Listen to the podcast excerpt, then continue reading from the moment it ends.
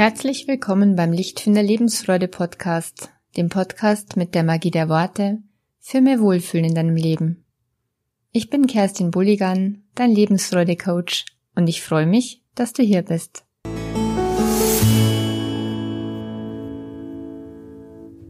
Heute zum Ende des Jahres habe ich eine Geschichte ausgewählt von Ajahn Brahm, einem bekannten, sehr bekannten buddhistischen Mönch der ursprünglich aus England stammt und der wunderschöne Geschichtenbücher hervorgebracht hat. Und eine Geschichte davon ist die zwei mangelhaften Backsteine. Die passt so gut zum Jahresrückblick, weil es genau darauf ankommt, worauf schauen wir zurück, wenn wir das Jahr 2020 zum Beispiel betrachten. Worauf schauen wir, wenn wir beurteilen wollen, was es für ein Jahr war für uns, ob es ein gutes Jahr war ein anstrengendes, ein schlechtes. Worauf schauen wir? Und deshalb habe ich diese Geschichte für dich heute gewählt, die zwei mangelhaften Backsteine. Nachdem wir 1983 für unser Kloster Land gekauft hatten, waren wir völlig pleite und steckten bis zum Hals in Schulden. Auf dem Grundstück selbst stand kein einziges Haus, nicht einmal ein Schuppen.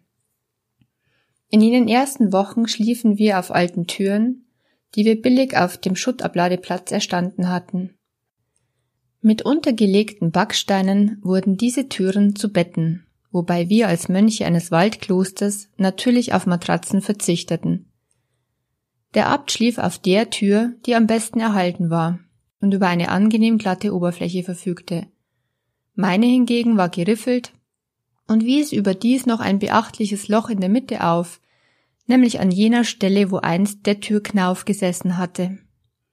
Ich war sehr froh, dass der Knauf überhaupt entfernt worden war, aber nun befand sich mitten auf meiner Schlafunterlage ein Loch. Ich machte Witze darüber, dass ich nicht einmal mehr zum Austreten würde aufstehen müssen, aber zum Lachen war mir eigentlich nicht zumute, denn kalter Wind pfiff nachts durch dieses Loch. In jener Zeit schlief ich sehr schlecht. Wir waren arme Mönche, aber wir brauchten ein Dach über dem Kopf. Bauarbeiter konnten wir uns nicht leisten, schon die Kosten für das Material waren ja kaum aufzubringen.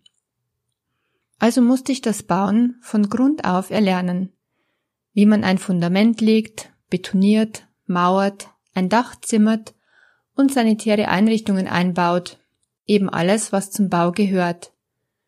Mein bürgerliches Leben als Physiker und Lehrer hatte mich nicht darauf vorbereitet, mit den Händen zu arbeiten. Doch im Verlauf einiger weniger Jahre wurde ich zu einem recht geschickten Bauarbeiter und nannte mein Team schon bald BBC, Buddhistische Baucompany. Der Anfang war allerdings außerordentlich mühsam. Dem Außenstehenden mag Maurerarbeit leicht erscheinen. Man pappt etwas Mörtel auf den Stein, setzt ihn an seine Stelle und klopft ihn ein bisschen fest. Wenn ich aber leicht auf eine Ecke schlug, um eine ebene Oberfläche zu erhalten, stieg eine andere Ecke nach oben. Kaum hatte ich diese auch festgeklopft, tanzte auf einmal der ganze Stein aus der Reihe. Behutsam brachte ich ihn also wieder in die richtige Position, um gleich danach festzustellen, dass die erste Ecke schon wieder hochragte. Es war zum Verzweifeln. Wenn Sie mir nicht glauben, versuchen Sie es doch selbst einmal. Als Mönch verfügte ich über so viel Geduld und Zeit, wie ich brauchte. Ich gab mir also große Mühe, jeden Backstein perfekt einzupassen, ganz gleich, wie viel Zeit ich dafür benötigte. Und irgendwann war die erste Backsteinmauer meines Lebens fertiggestellt. Voller Stolz trat ich einen Schritt zurück, um mein Werk zu begutachten. Erst da fiel mir auf, das durfte doch nicht wahr sein, dass zwei Backsteine das Regelmaß störten. Alle anderen Steine waren ordentlich zusammengesetzt worden, aber diese zwei saßen ganz schief in der Mauer. Ein grauenvoller Anblick. Zwei Steine hatten mir die ganze Mauer versaut. Der Zementmörtel war inzwischen fest geworden, also konnte ich diese Steine nicht einfach herausziehen und ersetzen. Ich ging zu meinem Abt und fragte, ob ich die Mauer niederreißen oder in die Luft jagen und neu anfangen dürfte. Nein, erwiderte der Abt, die Mauer bleibt so stehen, wie sie ist. Als ich die ersten Besucher durch unser neues Kloster führte, vermied ich es stets, mit ihnen an dieser Mauer vorbeizugehen. Ich hasste den Gedanken, dass jemand dieses Stümperwerk sehen könnte. Etwa drei oder vier Monate später wanderte ich mit einem Gast über unser Terrain. Plötzlich fiel sein Blick auf meine Schandmauer. Das ist aber eine schöne Mauer, bemerkte er wie nebenbei. Sir, erwiderte ich überrascht, haben Sie etwa Ihre Brille im Auto vergessen oder einen Sehfehler?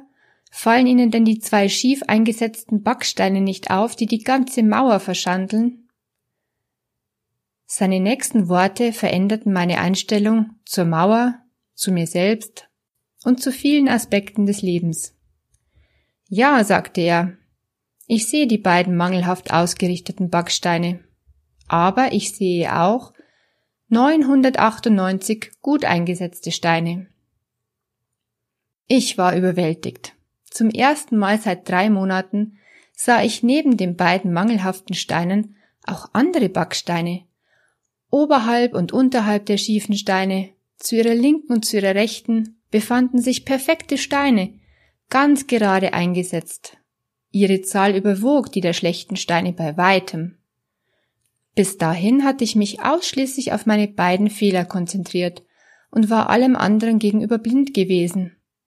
Deshalb konnte ich den Anblick der Mauer nicht ertragen und wollte ihn anderen Menschen auch nicht zumuten. Deshalb hatte ich das Werk vernichten wollen. Doch als ich jetzt die ordentlichen Backsteine betrachtete, schien die Mauer überhaupt nicht mehr grauenvoll auszusehen. Der Besucher hatte schon recht. Es war wirklich eine sehr schöne Mauer. Jetzt, 20 Jahre später, steht sie immer noch. Und inzwischen habe ich längst vergessen, an welcher Stelle die mangelhaften Backsteine stecken. Ich kann sie mittlerweile tatsächlich nicht mehr sehen. Viele Menschen beenden eine Beziehung oder reichen die Scheidung ein, weil sie bei ihrem Partner nichts anderes mehr sehen als zwei mangelhafte Steine.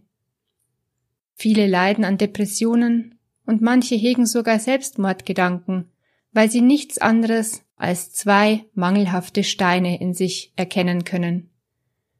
In Wahrheit gibt es jede Menge guter Steine, perfekter Steine, oberhalb und unterhalb unserer Fehler, zu ihrer linken und zu ihrer rechten. Aber manchmal können wir sie einfach nicht sehen. Stattdessen konzentriert sich unser Blick ausschließlich auf die Fehler. Wir schauen nur auf den Makel und überlegen, wie wir ihn entfernen können. Und leider vernichten wir auf diese Weise so manche schöne Mauer. Jeder von uns hat zwei mangelhafte Steine, aber die perfekten Steine sind so viel zahlreicher. Haben wir dies erst einmal erkannt, sieht die Welt schon viel besser aus. Wir können dann nicht nur mit uns selbst und unseren Fehlern in Frieden leben, sondern auch das Zusammensein mit einem Partner genießen. Das ist eine schlechte Nachricht für Scheidungsanwälte, aber eine gute für Sie. Ich erzähle diese Anekdote oft.